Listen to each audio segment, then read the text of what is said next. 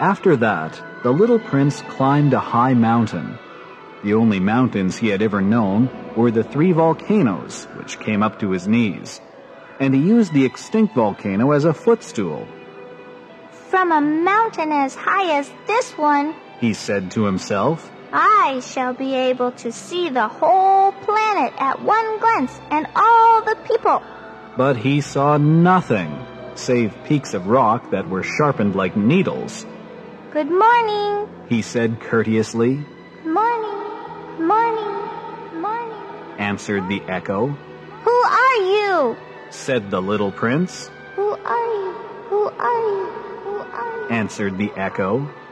Be my friends. I am all alone, he said.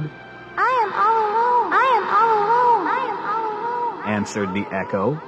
What a queer planet, he thought. It is altogether dry and altogether pointed and altogether harsh and forbidding. And the people have no imagination. They repeat whatever one says to them. On my planet, I had a flower. She always was the first to speak.